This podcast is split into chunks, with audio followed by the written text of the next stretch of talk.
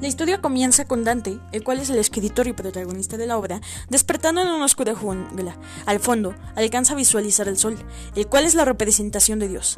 Para llegar a él, Dante tiene que cruzar por unas colinas las cuales están custodiadas por tres fieras. Para su buena suerte, llega el poeta Virgilio a ayudarlo, y con él comienza la aventura. La primera parada es el infierno.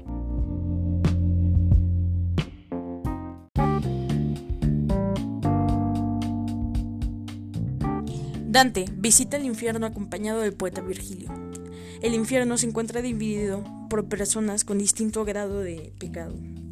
Dividido también en nueve anillos, los cuales son el limbo, la lujuria, la gula, el odio, la avaricia, la herejía, la violencia, el fraude y al fondo se encuentra Lucifer.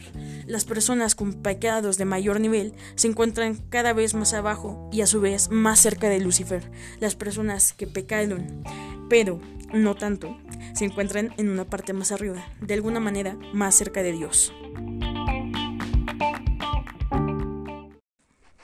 Esta representación del infierno realmente es algo que yo no había escuchado o visto, por lo menos antes de ver alguna parte, por lo menos lo básico, de la obra de la Divina Comedia.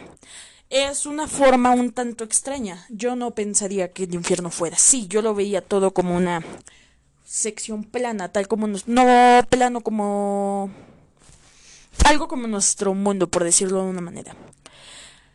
Dante lo interpretaba como un embudo, como si fuera que un, como si fuera un filtro de las personas malas, muy malas, para llevarlas hacia Satanás y algunas todavía con posibilidad de redención.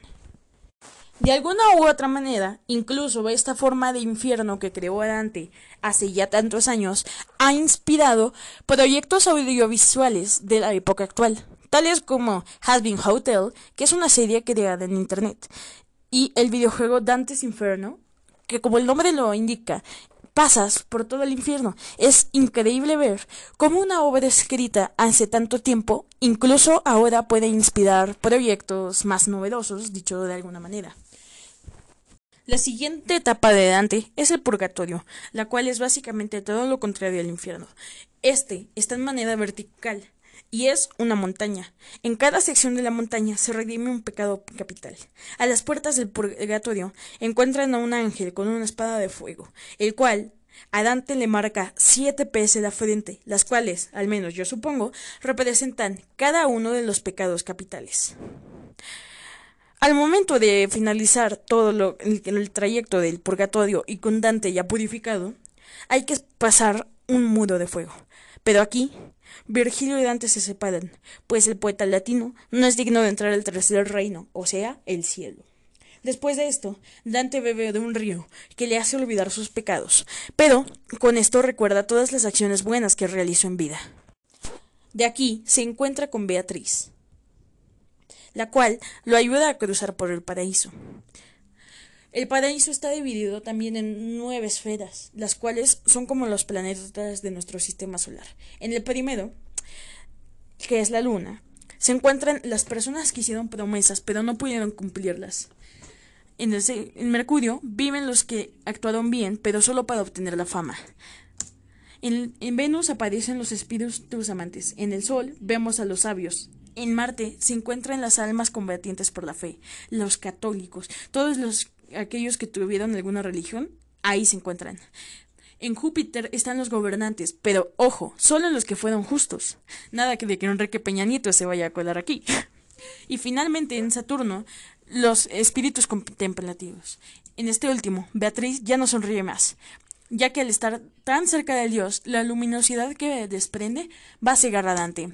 En ese momento, Beatriz transporta a Dante al cielo de las almas triunfantes. Y desde ahí, Dante ve los planetas y la Tierra muy pequeña.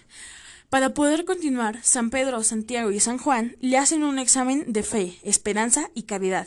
Después, en el cielo más externo, observa nueve hados de fuego que rodean un punto luminoso que es Dios. Gracias a la ayuda de la Virgen María, Dante logra ver a Dios, pero gracias a esto se marea.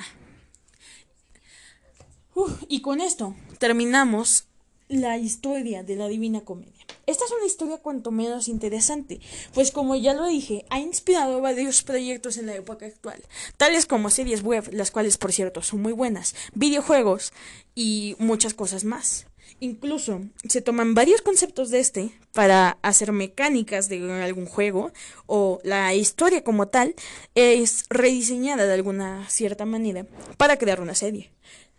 Esto es, me parece increíble cómo es que una obra escrita por un poeta hace ya varios años, ya tiene sus años de antigüedad, logró perdurar y es más, inspirar varios proyectos en la época actual.